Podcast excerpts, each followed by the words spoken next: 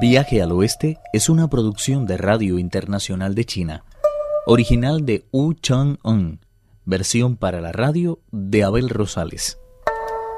Primera parte.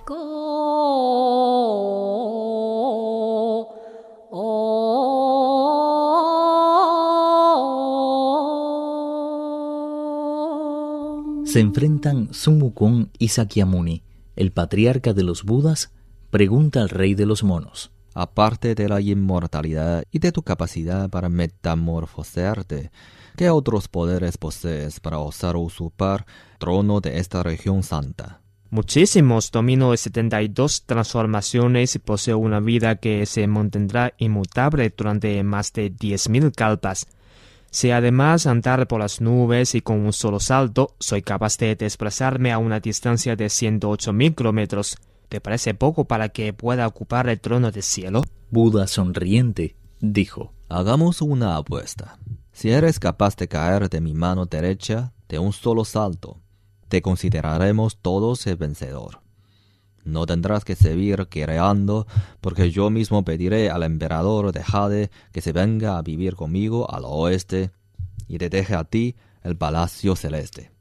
Si, por el contrario, eres incapaz de abandonar mi mano, regresarás a las regiones inferiores, donde deberás someterte a unas cuantas capas más antes de volver a causar problemas. ¿Mantendrás tu palabra? Por mi parte no habrá ningún problema. Buda extendió su mano derecha, que poseía aproximadamente el tamaño de una hoja de loto.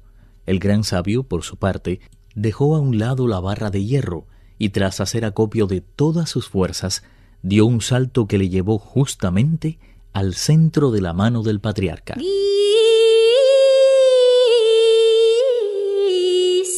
La primera parte ya está cumplida, ahora solo queda la segunda. Su velocidad era tanta que parecía una banda de luz surcando las nubes.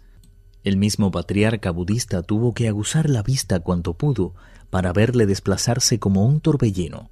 Su fantástico salto condujo al gran sabio hasta una región de aire verdoso sostenida por cinco enormes columnas de un color rosáceo como la piel. Cuando se acercaba hacia ellas, se dijo alborozado Este debe de ser el fin del mundo. Regresaré junto a Tarakada y le obligaré a cumplir lo acordado, permitiéndome habitar para siempre en el palacio de la niebla divina. Pero cuando se disponía a iniciar el camino de vuelta, se detuvo de pronto y exclamó Un momento.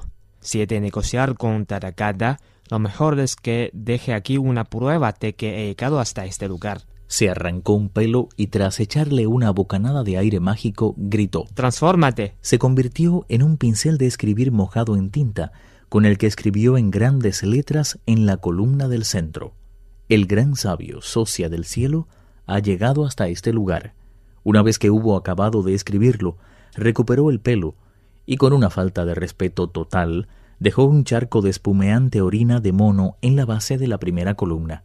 Después dio un salto hacia atrás y fue a parar al lugar del que había partido. Sin bajarse de la mano de Tathagata, levantó la voz y dijo Como puedes apreciar, he ido y he vuelto.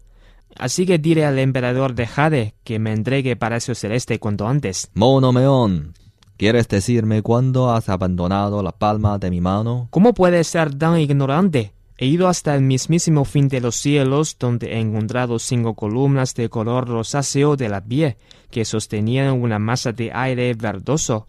Por cierto, para que no hubiera duda sobre la veracidad de lo que afirmo, he dejado ahí una prueba irrefutable de mi visita. ¿Te atreves a ir conmigo a verlo? Tranquilamente, Buda respondió. No hay necesidad de ir a ninguna parte. Baja un poco la cabeza y mira. El gran sabio así lo hizo, y tras aguzar cuanto pudo sus ojos de fuego y sus pupilas de diamante, vio que en el dedo medio de la mano derecha del patriarca budista había sido escrito El gran sabio socia del cielo ha llegado hasta este lugar. Al mismo tiempo llegó hasta sus narices un olorcillo acre a orina de mono procedente de la conjunción entre los dedos pulgar e índice. Desconcertado, el gran sabio exclamó ¿Cómo es posible? Yo mismo escribí esas palabras en las columnas sobre las que el cielo se apoya. ¿Cómo es que ahora aparece en uno de tus dedos? Lo más seguro es que has utilizado conmigo poderes de adivinación. La verdad es que si no lo veo, no lo creo. Déjame volver otra vez allá a comprobarlo. Sin pérdida de tiempo se agachó para coger impulso, pero cuando estaba a punto de iniciar el salto, el patriarca budista le dio un capirotazo que le lanzó fuera de la puerta oeste. Sus cinco dedos se convirtieron al mismo tiempo en las cinco fases del metal, la madera, el agua, el fuego y la tierra.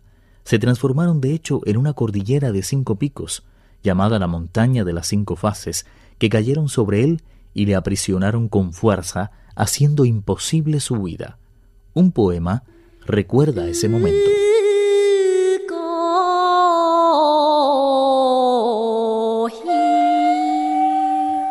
Desde que surgió de un huevo de piedra, se empeñó en adquirir hábitos humanos, proponiéndose como meta el aprendizaje del camino de la verdad. Durante más de 10.000 calpas habitó en un lugar donde por doquier florecían el quietismo y la paz. Pero un día cambió de pronto y empezó a derrochar vigor y fuerza.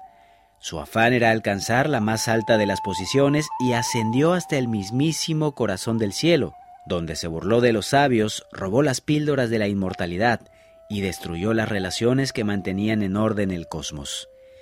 Esclavo del mal, encuentra por fin su castigo, del que nadie sabe cuándo podrá escapar. Una vez libre del rey de los monos, el patriarca budista se preparó para regresar al paraíso occidental. En ese mismo momento, acudieron corriendo a su encuentro dos enviados del Salón de la Niebla Divina, que le pidieron esperar al emperador de Jade. Sakyamuni se dio media vuelta y adoptó una postura de reverente espera. Al poco rato apareció una carroza tirada por ocho fénix multicolores y cubierta por un dosel en el que resaltaban nueve gemas brillantes.